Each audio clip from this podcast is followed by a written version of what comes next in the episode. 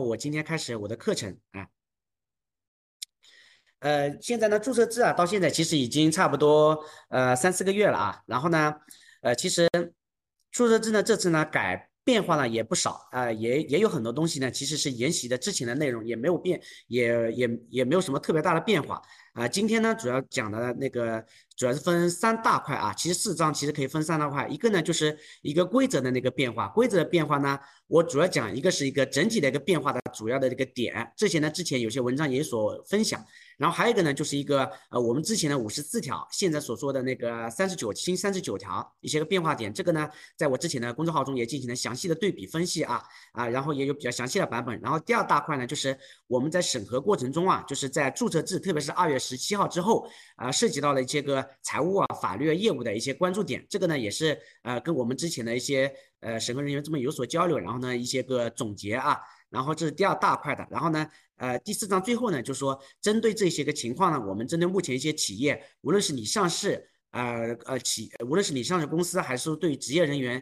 自己的一些个企业的那个选那个企业上市板块的选择做一些建议，哎，第一个是规则的变化。规则呢，整体上反正大家也知道，就是我们整体上注册制是从今年的二月十七号开始的。然后呢，整体上本次呢涉及到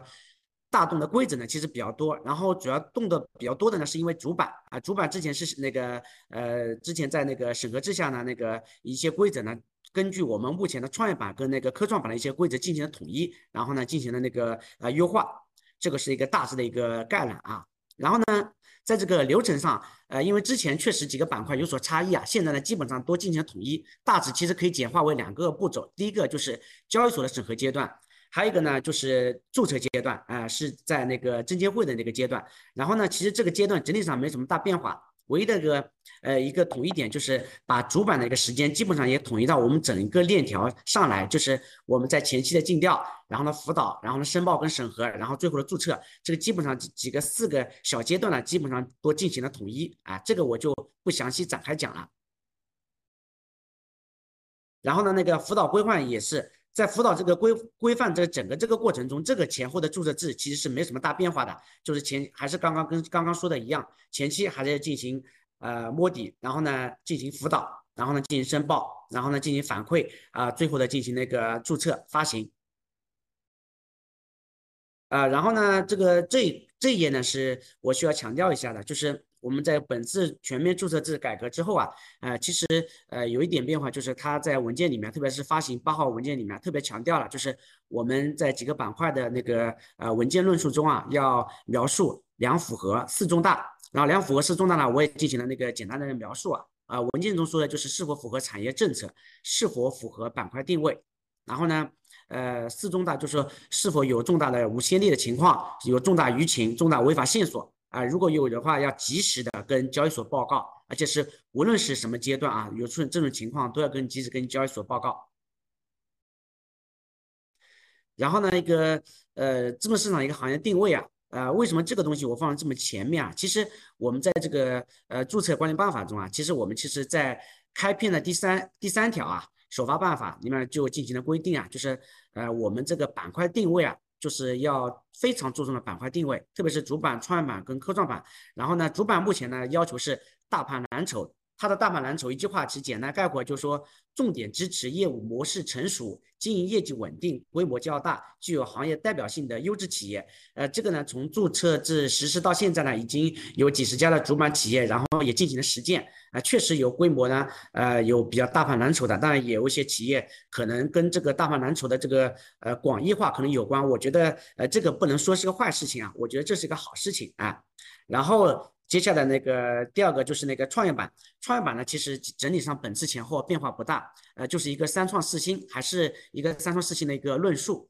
然后这个是创业板，然后呢，科创板，科创板呢，其实呃总结起来其实就是有硬科技，硬科技其实我总结出来，其实怎么说呢？其实就主要是在三方面，第一方面呢是你是否具有。那个有科技含量的人员，就说有高素质的人才。然后第二方面呢是，呃，你这些人才是否我们给公司带来了一些高科技的技术，或者说我们技术已经形成了产品，这三方面其实是非常重要的。然后还有一个多层次资本市场，还有一个是我们的北交所，也是这几年新成长起来的，发展也非常的快。然后这个呢，其实目前的定位就是属于专精特新，就是服务于创新的一些中小型的企业。哎，当然了，现在也有呃也有部分或者是几家企业体量规模也非常的大，发的呃情况也非常好。呃，然后行业定位这一块呢，其实。嗯，归根到底啊，其实还是一个技术那个创新的驱动。呃，技术创新呢，其实呃几个要素啊，财富啊，我们的资本啊，其实啊，这个都是几个驱动的因素啊。然后呢，我们那个业务定位，我们几个板块大致的也拎一下，就是刚刚也提到了主板啊，主板就是在目前的那个啊，包括我们的上主板还有深主板啊，现在当然了都是注册制框架下的。然后呢，突出一个大盘蓝筹。啊，然后呢，当然了，我们在主板这块其实也有我们不支持的行业，呃，明确的提到的是文件中提到就是限制类的、淘汰类的行业，然后呢，不符合一些那个政策导向的。然后呢，我们先讲一下北交所啊，北交所这一块呢，其实它支持的也比较明确啊，就是支持一些比较先进的制造业和一个现代服务业，然后呢，也明确像这种金融业、房地产业，这个是不支持的。然后产能过剩的情况也是这样子，然后学前教育啊，呃，学科的培训啊，这些跟呃教育的沾边呢，目前整体上市场，特别是那个呃 A 股的资本市场还不是非常的受欢迎。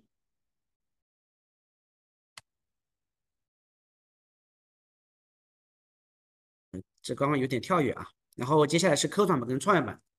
科创板呢，其实我们就是呃比较惯常的，基本上目前本次改革也没有大的变化啊，就是一个四加五的一个科创属性，然后后面呢进行简单的一个展开。然后创业板呢是我们的注册制下的三创四新啊，也没有特别大的一些个变化，只是在年初前后的时候进行了那个财务数据的财务数据的细化。然后我们所说的那个呃四加五的那个科创板的那个那个常规的指标。这个常规常规的指标呢，大家应该也能看得到，我也简单拎一下啊。一个就是研发投入啊，呃，营收的比例是百分之五啊，然后呢，或者是三年研发投入累计是六千万，然后呢，主营产生主营业务收入的发明专利是五项以上，然后呢，复合增长率百分之二十，跟营收那个三亿是二选一。呃，这个呢也小提一下，其实创业板。呃，这次的那个修改这个呃营收这个标准啊，财务数据指标其实也是呃学习了我们科创板这一块比较先进的呃那个呃先行先试一个比较先进的经验啊，呃确实也比较有意思。那说起来，其实现在给我们的一个感觉就是说，三亿以下整体上，嗯，对于上主板的创业板呃，就是大呃怎么说，就是宽泛的那个。主板的创业板跟科创板来说，其实三以下整体上啊欢迎度不是非常强啊，因为可以体现出来点就是你这个营收复合增长率百分之二十，这个其实要求还是蛮高的。呃，因为营收复合百分之二十的这个增长率啊，不只是说在申报阶段、审核阶段跟最后的注册发行阶段，你都是要符呃要持续符合。一旦有不符合，你就必须看是否符合其他指标。如果其他指标也不符合的话，就可能会面临一个撤材料这个情况啊。呃，后果还是比较严重的。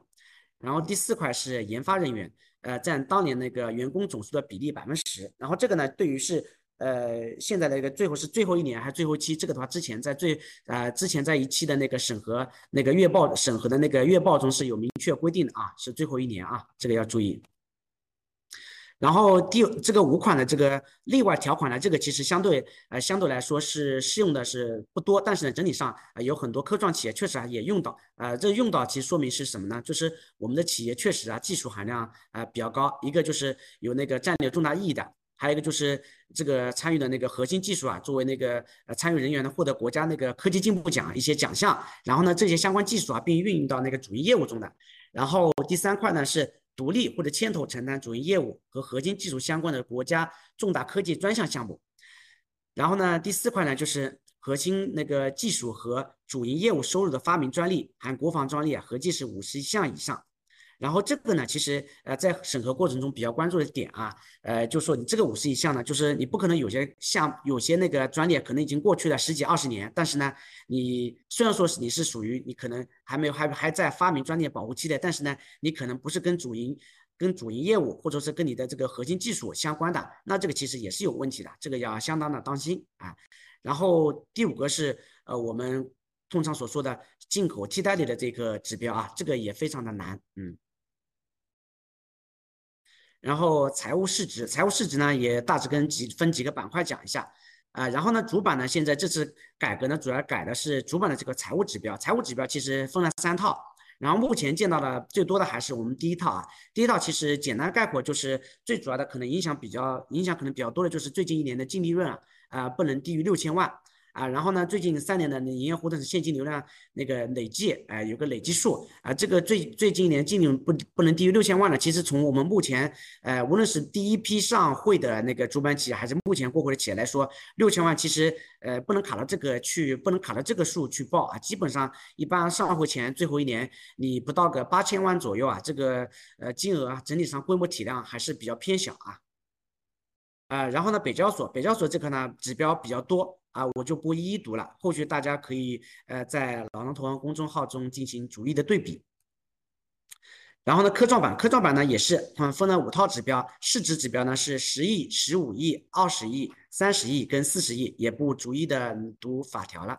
然后创业板呢那个分了那个呃三个指标，这个呢要讲一下啊，很有意思，就是其实在我们注全面注册制的之前，其实我们所有的企业呃基本上啊。都是用的采用标准一，然后呢，采用标准二的呢，呃，不多啊啊，大概基本上是百分之四五还不到的一个规模体量啊数量。然后呢，呃，标准三呢是存在这个那个那理论的可能啊，但是呢，之前其实一直是没有放开的啊，就等于说这最后标准三其实就相当于说你是可以呃按照它的这个逻辑，就是说你可以不盈利嘛。啊，但是在注册制之前，确实是全面注册之前，确实是呃没有实际在执行。但是在目前的那个呃全面注册制之后，我们所能了解到的一些个风向啊，确实后续是持放开态度。那这样子的话，我们两个交易所两大板块其实是是形成一个比较充分的竞争啊，也是一个对我们呃无论是呃券商投行还是说对于发行人来说，都是一个比较好的事情。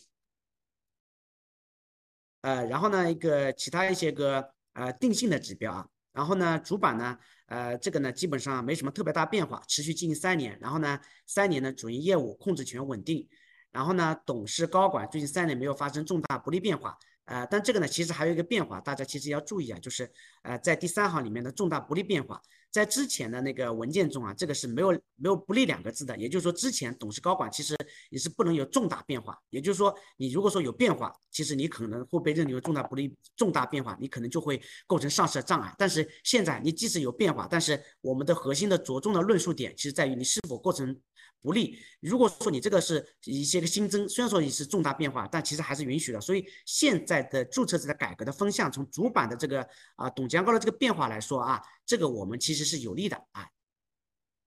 啊，然后呢，北交所其实也是遵循这个态势，但是时间呢稍微有所变缓，是二十四个月主要是。然后科创板，然后跟创业板呢其实放在一起讲，持续运营时间呢其实都是三年，然后主营业务跟控制权呢也是啊是两年。然后啊，董事、高管呢这一块跟还有那个科创板独有的核心技术人员是两年内没有发生重大不利变化啊，这个呢也是一个非常好的一个呃一一一一个导向啊，呃，然后呢。那个特殊事项，特殊事项呢也是本次呃新增的，就是我们通常或者说市场也也传的一些东西，就是说呃最后最后一年那个发行最后一年盈利就可以，然后呢也删除了不存在未弥补亏损，在正式文件中确实是删除了啊，然后呢对于红筹企业来说呢，你其实整个那个指整个那个上市的那个呃可行性或者说那个可操作性就变得更强了。然后呢，对北交所企业啊，就是也是允许满足那个亏损的企业进行上市啊。然后特殊事项的要求呢，科创板呢，其实呃大家也知道，其实一直来都是允许亏损企业上市的啊。然后红筹企业呢，现在也是一个比较呃比较是一个开放的态度啊。然后呢，表决权呃安排呢，其实呃确实是存在着这个呃开放的态度，但是呢，目前呃说实话，我们这边。呃，在之前确实我们不太能看得到案例啊，但是后续啊，我相信啊，啊，随着这个制度的那个完善，这个总是会有呃有越来越多的企业会有存在这种情况。然后创业板呢，呃，刚刚也说了，就是后续的那个制度完善之后啊，后续确实我们这个第三套那个标准应该也会真正的执行起来。然后对于红筹企业呢，我们这块删除最后一年净利润为正的这个呢，也是确实也是一个正的一个导向。然后表决权安排也是。然后这几个板块呢，科创板，然后创业板的那个上市标准呢，呃，我我就大致提一下，就是像刚刚也提到了，科创板其实比较重要的还是那个研发，然后呃营收，特别是如果是你收入不到的时候，那个复合增长率，就是我们所说的那个呃四加五的那个四，然后下面呢是四加五的五。然后创右边一列的是注册制，然后呢现在是新增的那个那个创业板那个在全面注册制之前，在年初新增的那个啊财务指标，这个财务指标呢除了营收，还增加的那个指标是那个研发费用，然后还有那个如果收入不达收入不达那个三亿规模是一个复合增长率，呃这个就是学到我们学了我们科创板这个比较先进的这个经验啊，然后。接下来这块呢，我们就讲一下那个主要的那个主板那个交易规则，大致的那个大致带一下啊，就主要涉及的哪几块。然后呢，我们这个交易规则，二级市场规则，可能在主板那个在做发行的时候可能会不会注意到啊。然后呢，呃，我黑色字体标出来的其实是一些个变化，这些变化呢在交易中呢，其实确实还是是有所感受的。我和这这个就不一一展开了。然后呢，第二大块了，我就讲一下关于呃老的五十四条，然后新的三十九条的一些个修订啊，因为这个其实在我们那个呃职业中啊，其实非常重要。因为基本上是遇到一些疑难问题，基本上这个呃那个解释啊，都进行了一些个解答啊。一个是申报前引入新股东啊，呃新股东这个问题啊，这个其实变化还是蛮大的啊。在全面注册制之前，这个这个事情，其实你在申报之后，你只要有新股东，你基本上都是要撤材料重新申报的啊，基本上没什么例外。然后目前呢，呃这里呢新增了两个情况，就进行细化啊。一个是什么情况呢？啊，一个是发行人直接。啊，股东啊，如持有发行重要子公司啊，如满足这种情况下的情况下，如果说持有子公司申报时点满十二个月，那这种情况下呢，是你不视为是新增股东的。然后还有是这拆红筹过程中你形成的这种也不视为新股东，哎，这两种情况是新增的一种情况。然后还有一个是对赌协议啊，啊，对赌协议呢，本本次的对整体的规则啊，呃，没有大的修订，但是呢，啊，变化点在于对一个会计处理啊进行了那个呃进行了细化，就是说你如果说约定自此无效，然后呢，你相关那个那个签订的时间啊，就是说相关的那个约定的时约定自此无效的时间呢，签订是在呃财报出具之前，你这个就规定了细化的那个要求，然后呢，如果是在这个。啊，报告之后呢，你还要提供相关的那个最新一期的那个呃审计报告啊，就就进行细化。然后呢，如果说未约定自始无效呢，呃，需要要求发行收到相关投资款在对赌协议安排终止前应作为金融工具核算。然后呢，第三块是境外控制架构啊。呃，境外控制架呃，境外控制架构呢，原五十四条就是仅规定控股股东啊，在境外设立的那个核查跟批注要求啊。然后呢，我们新三十九条稍微细化一点，就是修订为实际控制人实现控制的那个那个这个条线是存在境外的控制架构。然后呢，首发的那个呃相相关的承诺呢，然后呢，这个呢进行了细化。还有一个是股份支付啊。然后这个股份支付呢，也是在我们本次的新三十九条中呢，然后呢进行了那个细化，就是主要是会计处理上也进行了一些个细化。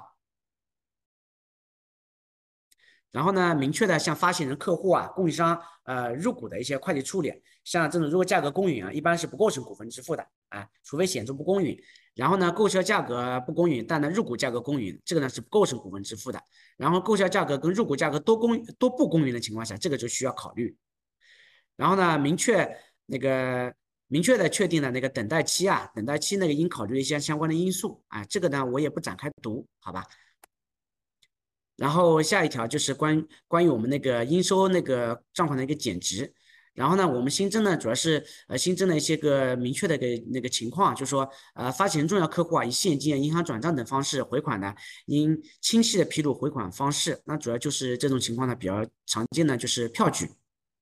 还有一个呢，呃接下来就是说那个应收账款的那个起算时点，然后之前呢可能通过一些票就进行转换，然后呢时点呢进行模糊，这个呢其实啊呃非常的不规范啊。然后这次呢把这个事情呢进行杜绝。然后下一个就是那个财务内控不规范这个情况，呃，财务内控不规范呢，这次呢，其实呃主要的新增点在于两条，它就增加两个描述，就是增加两种情况，就是如果存在账外账，这个也是一种财务内控不规范。然后还有一种是，呃，在销售、采购、研发、存货管理等重要环那个业务循环中存在的重大的内控的那个重大缺陷，这也不行的。然后呢，那个那个经销模式啊，它这一块呢进行的确定啊，就是明确对报告期任意一期啊，经销收入或者毛利占比超过三十的三那个发行人啊，然后你这个东西啊就作为经销，然后呢。要做好相关的这个呃专项说明，然后相关的那个核查，你都要经销的核查就要做那个做到位。然后这里还新增了一条呢，就是关于信息系统的专项核查啊。之前虽然说实务中确实啊，大家遇到这种呃，如果涉及到一些个新业务模式的，确实可能是做一些新业务的那个新做那个信息系统的核查，但是呢没写到文件中，这次呢文件中进行了明确。然后呢，客户集中也是。啊，新增了三项的核查要求啊，就是发行主要产品或服务应用领域和下游的一个需求情况，市场空间是否较大啊？这个第一第一点就不展开了。然后呢，第二个核查要求呢，就是发行及下游客户所在行业是否属于国家产业政策明确支持的领域啊？这个呢是第二种情况。第三种情况呢，对于存在重大依赖的单一客户是否属于那个非终端客户的情况啊？这个也进行了那个详细的描述啊。然后还有一点呢，就是对于在审期间的分红及转让啊。之前也规定确实比较死啊，然后现在全面注释之后呢，呃，进行了那个明确，然后呢进行细化，也确实，呃，这个是比较与时俱进啊。就是原先的那个规则的，把它现在把修改为怎么样？就是说相关的分和分红的方案应在发行上市前呢实施完毕，所以呢还是放的比较宽的啊。也就是说，其实分红方案未实施啊，呃，其实我们不影响上会啊，但是呢你其实影响发行，但实际上在实操中，其实一般来说哈不会把这个事情啊拖到这么后面啊。然后呢，呃，第二个是在那个原五十四条，我们规定啊，再审期间原则上是不应提出分派股票股股票股利或者资本公积金转正股本的方案。新的三十九条呢是修改为，呃，发行人分票分派股票股利或者资本公积金转正股本呢，应披露那个股本变化和最近一期的那个审计。然后呢，就在就是说加期审计啊，其他也没什么特殊的。然后接下来呢，我讲就是呃，近期啊，就是审核。呃，就是全面注册制之后啊，审核一些关注的前后的一些个变化啊，然后呢，一些呢，呃，一其中一些呢也是感悟，一些呢也是跟之前的一些个项目中、职业中的一些个一些个一些个感悟啊，大家也可以看一下。如果有些可跟跟那个后续遇到中的可能有差异啊，大家以那个实际交流中的那个跟审核员的沟通为准啊。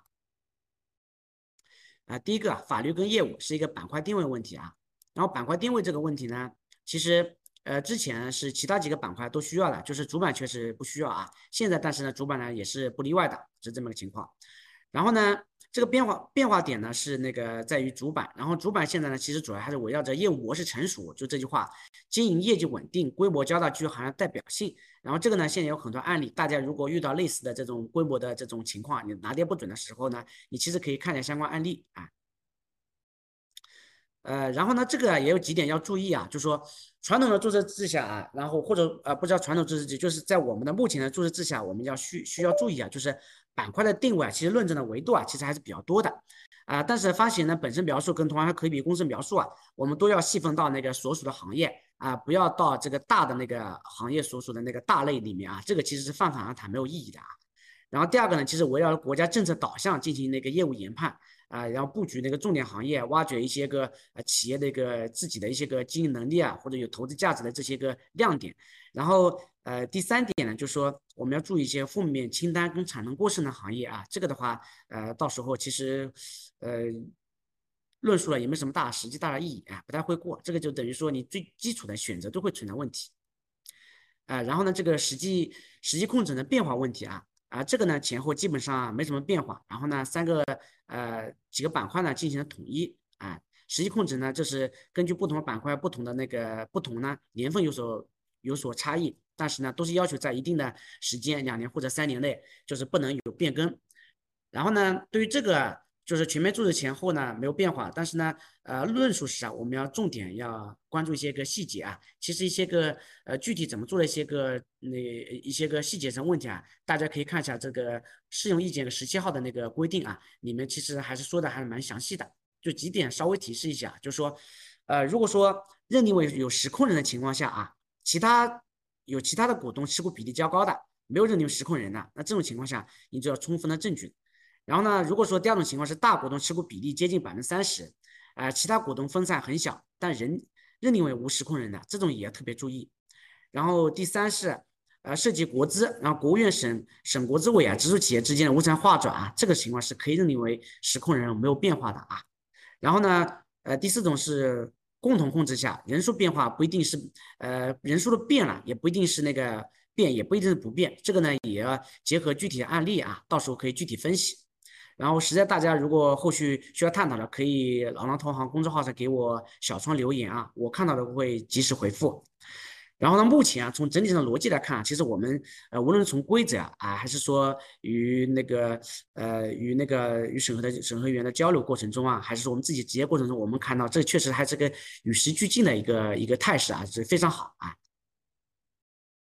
然后还有一个是股权清晰的问题啊，这股权清晰其实主要涉及到是两个方面问题，一个是境外控制，还有一个是信托架构这两方面啊。然后呢，境外控制呢，主要是在这个翻红筹的时候，这个一定得这个过程啊，一定要清晰。然后信托架构呢，呃，其实我目前前后基本上大家逻基本上或者说现在的呃审核逻辑跟大家的那个判断逻辑都是一致的，就是基本上你不能设定涉及到那个。呃，控股权跟实控人这个层面，如果是你有小的股份层面，然后呢，你这个确实量非常小的情况，这种存在着被接受的余地的啊。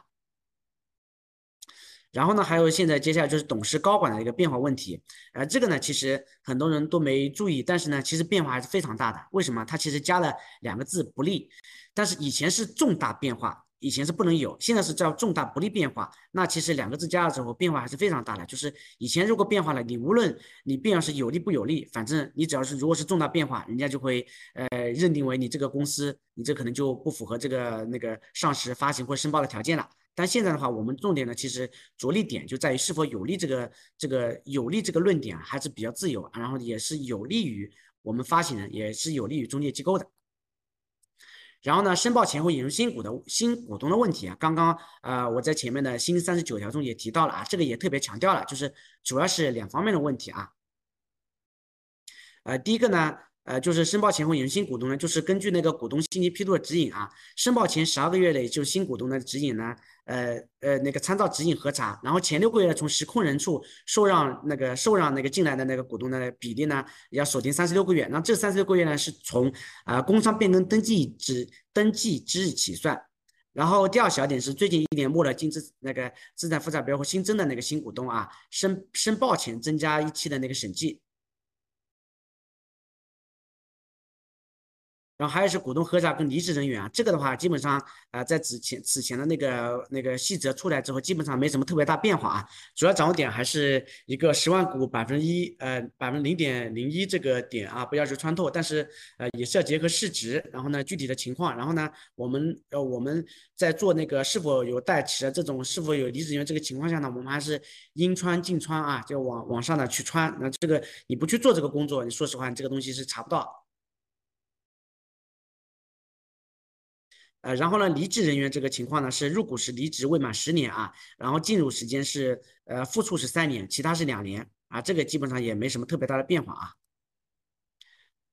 然后呢，法律重大违法违规啊，这个事情呢也没有什么特别大的变化。呃，然后有一点就是现在的那个大家注意啊，就是环保这块现在大家非常要重视啊，因为这个从上到下都很重视。然后这个事情呢，现在啊环保的证明呢也非常难开，因为在之前一五年前后呢，呃国家。那个呃生生态应该是生态环境嗯保护部啊那个出台过规则啊，就是呃确实呃不允许或者说不建议出这个证明，所以现在大家在这个论述的过程中，大家要去多花一些心思，从数据啊，然后第三方的报告啊，然后实际走访啊，多多维度的去论证，然后同业竞争。呃，同业竞争呢，这个呢，也其实现在也是一个向好的一个变化趋势啊。像之前主板审核审核呃核准制的时候啊，是禁止发生的啊。然后呢，注册制下呢，现在是侧重是否有重大不利变化啊。这个有变化，如果说呃这个是前后呢是一个变化，严格说起来，对于公司来说，特别主板企业来说，影响还是蛮大的啊。然后主体范围呢，主要还是呃关注控股股东实际控制人，然后呢近亲属及其控制企业这一这一条线啊。然后呢，其他的像之前这种，呃，这种什么堂兄弟姐妹这种啊，呃，有企业类似的企业，以前基本上在核准制的时候啊，就很难说清楚。但现在，呃，还是还是有蛮大的余地可以论证，可以说清楚，不构成障碍的啊。然后第二点是竞争方的那个同类收入或者毛利啊，占总业务收入毛利比例达百分之三十啊，这也是一个比较好参参考的指标啊。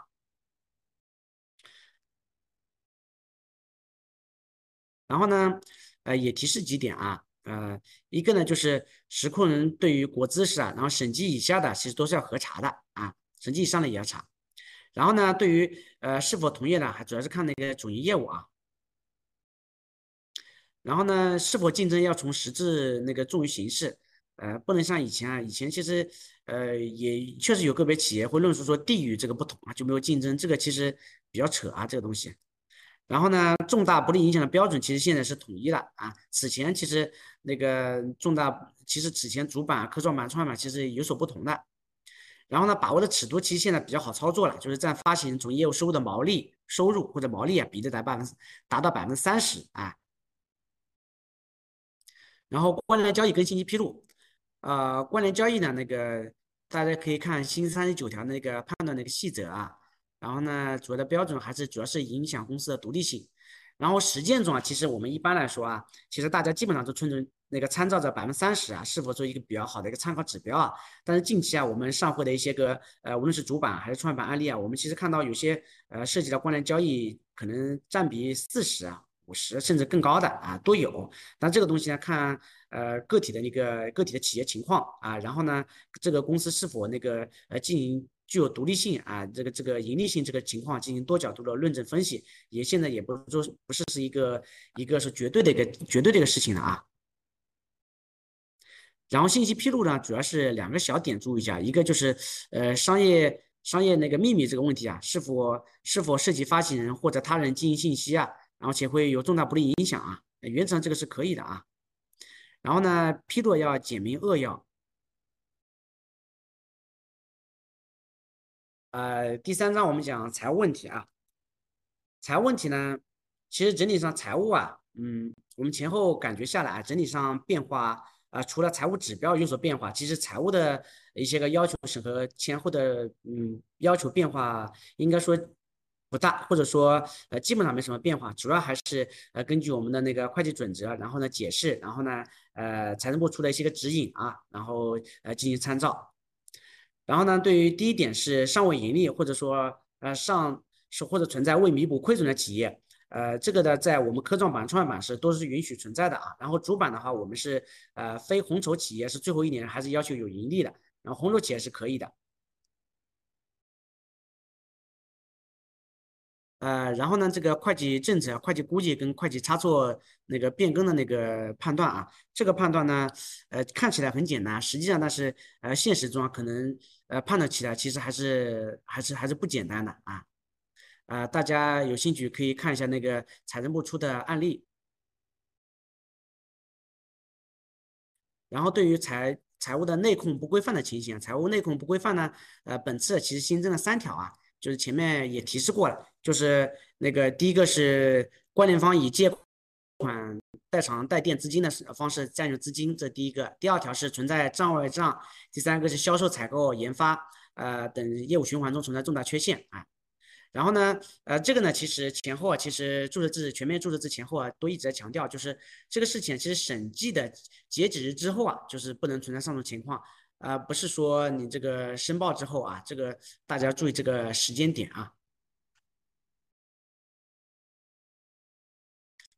然后呢，第三方回款，呃，第三方回款呢，呃，其实还是比较常见的啊。就比如说保理啊，境外客户因呃一些个外汇的管制啊，然后呢，集团客户因资金那个呃归集的管理啊等原因，还是容易形成的啊。啊，这个呢前后的审核的逻辑变化逻辑呢基本上不大。但是呢，要主要还是要区分，还是要注意几个细节啊。第一个细节呢，就是第三方的那个要区别第三方呃收款这个事情啊，其实这是两个完全不同维度的问题啊。因为第三方收款是企业其实自己的那个呃原因啊，这个是比较好核查的啊，主体也都在我们的控制范围之内。然后第二个呢，就是比例金额，这个其实每个企业或者说每个案例都没有一个明确的说法，呃，要结合企业的业务发生的背景跟情况和所在行业的一个特殊性。是否有这个有这种情况发生？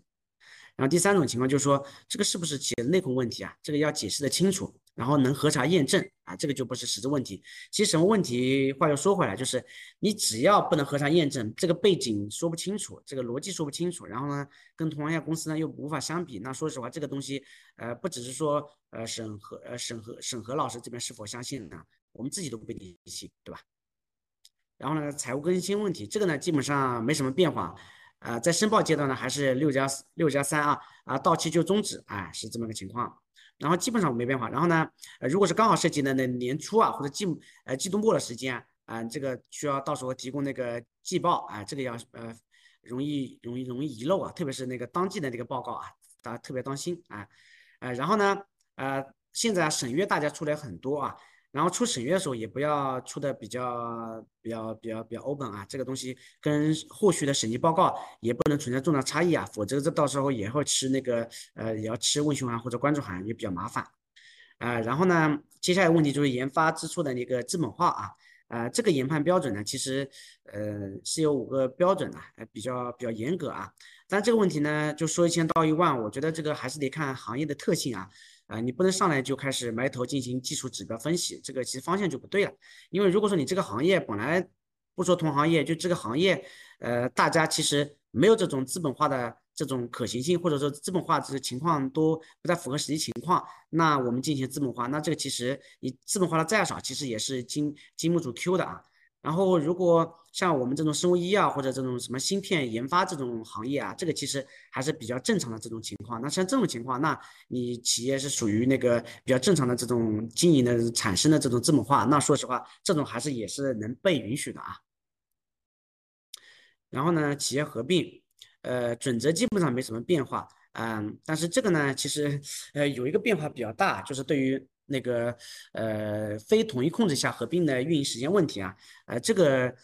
这个严格说起来啊，这个东西是跟我们那个这次的一个前后的一个呃准则或者前后的法规的修订的环境的呃变化所相关的一个与时俱进的一个修订啊。然后之前市场上也有很多很多质疑或者说不解的声音啊，然后呢，呃。呃，老张同行公众号呢，在之前呢进行了那个解读啊，就是分享了一篇文章啊，大家有兴趣可以去看一下，就是对这个呃非统一控制下合并的运行时间进行了详细的呃前后的一个呃历史脉络啊，然后原因啊进行分析啊，就不展开讲了。然后呢，在审期间分红及转增这个呢，呃，本次新三十九条呢是呃有所有所呃是有所改进的，就是说呃删除了就原先在审期间不允许分红的情况。啊，然后现在呢，分红呢，就是专需要注意两个细节，一个就是发行前要实施完毕，另外一个呢，就是如果实施完毕后呢，啊，那就要加一期的审计啊。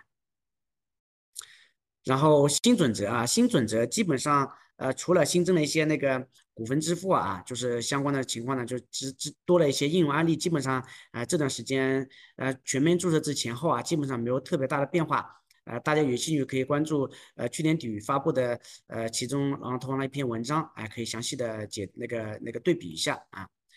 啊，然后呢呃最后啊就是啊对这个事情啊进行了一个总结啊，就是我们其实整体上啊我们呃感受下来，其实对于本次的全面注册制的改革确实也非常有必要。然后呢，本次改革呢其实把整个资本市场全部都已经。呃，抓成拧成一股绳，然后呢，进行多层次的资本市场已经划分的非常明确。呃，从主板的大蓝筹，叫到创业板跟科创板的呃讲三创四新，还有呢硬科技，然后到我们北交所的那个专精特新啊，啊，非常的明确。然后呢，企业呢都能根据自己的情况，能找到自己的那个适应的这个板块。啊，然后呢，这三个板块的建议呢，其实呃，我分也分小那小几那个也分几块展开啊，一个就是主板。嗯，主板呢？我想了一下，我想还是从那个那个第一批上第一批之前那个选取的十六家上市企业的那个过会的企业的情况啊来看啊。我们在二月十七号之后呢，其实我们上会了十六家企业。这十六家企业呢，其实也很有意思啊，就是从从营收啊，从净利润啊，其实大家其实能看出来一个规律，就是营收基本上啊都集中在五亿以上，然后净利润啊，除了收入规模那个偏大一点的，基本上也都差不多八千万以上的比较多，六千万的也有，但基本上是那个收入要比较偏大。所以其实大家给人感感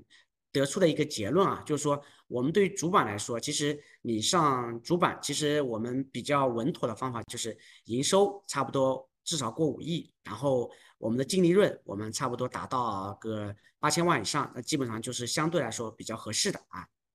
然后呢，我们从净利润展开一下啊，我们其他几个板块，然后北交所呢，呃，我们把罗列了一下，就是过去一年以来啊，就是过会的一个企业的一个分布情况啊，确实北交所还是集中在五千万以下，五千万以下呢，其实啊，实际上我们的数据集中比较多的还是三四千万是最多的啊。然后呢，创业板呢，这个呢也比较明显，基本上集中在差不多呃六千万到八千万，五千万到八千万这个这范围非常多，然后八千万到一个亿呢也不少啊。就是这么一个大致的一个范围，然后一个以上呢，啊，也有一定的一定的规模比例啊。然后呢，科创板呢，其实每个每个部分都有，因为我们科创板允许那个亏损企业上市嘛，所以整体上一些呃高科技含量的这个业绩爆发性比较强的，基本上啊科创板呢相对偏多一点，所以呢，啊这个的话，那个利润的分布就不是非常的集中。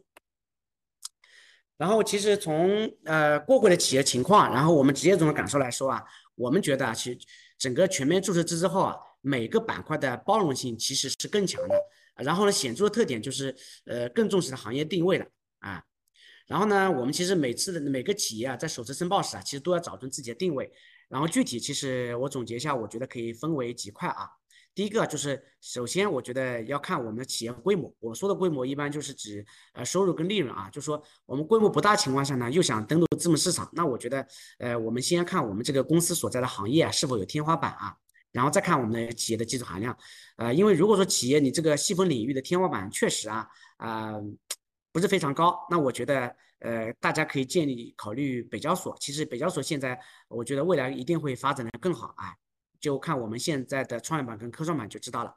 啊，然后呢，如果说你这个行业不存在天花板问题啊，但是呢，目前啊规模小，那我觉得就要看技术了。你如果技术含量确实还 O 还 OK 的，然后呢，业绩增长也还不错，那我觉得创业板跟科创板都可以考虑啊。然后呢，如果技术含量比较普通，比较普通哈，那然后北交所可能呃也也现在有所顾忌的话，那我建议可以后续可以在大家自己再稳一稳，发展发展的自己的主业务，然后呢后续考虑登登录主板啊，这个也是可以的啊。然后呢，呃呃往下一个逻辑呢，就是说如果说企业我们整体上规模还可以啊，然后呢我们技术上如果是又是创新技术的企业，那我觉得其实我们上什么板块其实都可以，呃因为。我们其实只要我们自己规范运行了，然后呢，我们会计处理啊，其实这个呃是符合准则的要求的，然后呢，跟同行差距呢也也不太大。那我觉得这个自己自我那个审视一番，我觉得经得起推敲推敲的情况下呢，我们上什么板块，其实对企业来说，关键是借助这个资本市场把自己发展的更大更好，我觉得都是可以的。然后呢，如果呃企业是属于新技术支撑下的这种高成长企业，比如说这种芯片开发、新药研发企业，那这个其实呢，我觉得也比较简单啊，就说我们只要有自己的一个。呃，以核心的研发团队，然后呢，有自己核心的产品或者核心的技术，呃，或者说管线了。那其实我们无论目前的规模啊，或者说我们核心那个产品啊，那比如说这个是否那个有上市时间表啊，那其实我觉得，呃，我们都一定能登陆资本市场，只是时间的先后问题啊。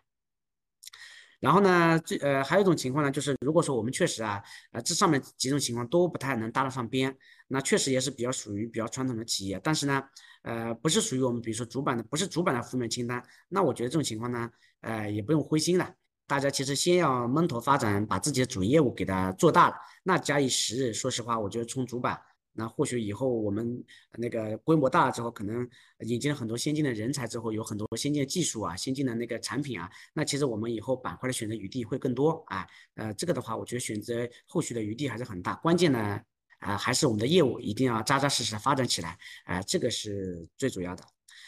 呃，最后呢，说一句啊，就是无论是申报哪个板块啊。我们的业务必须要合规，然后呢，我们的财务的呃处理的不能标新立异啊，然后呢，我们的行业只要是可持续性能发展的，我觉得我们在我们的努力下，一定能够找到自己合适的上市板块啊。呃，最后呢，也非常感谢大家啊。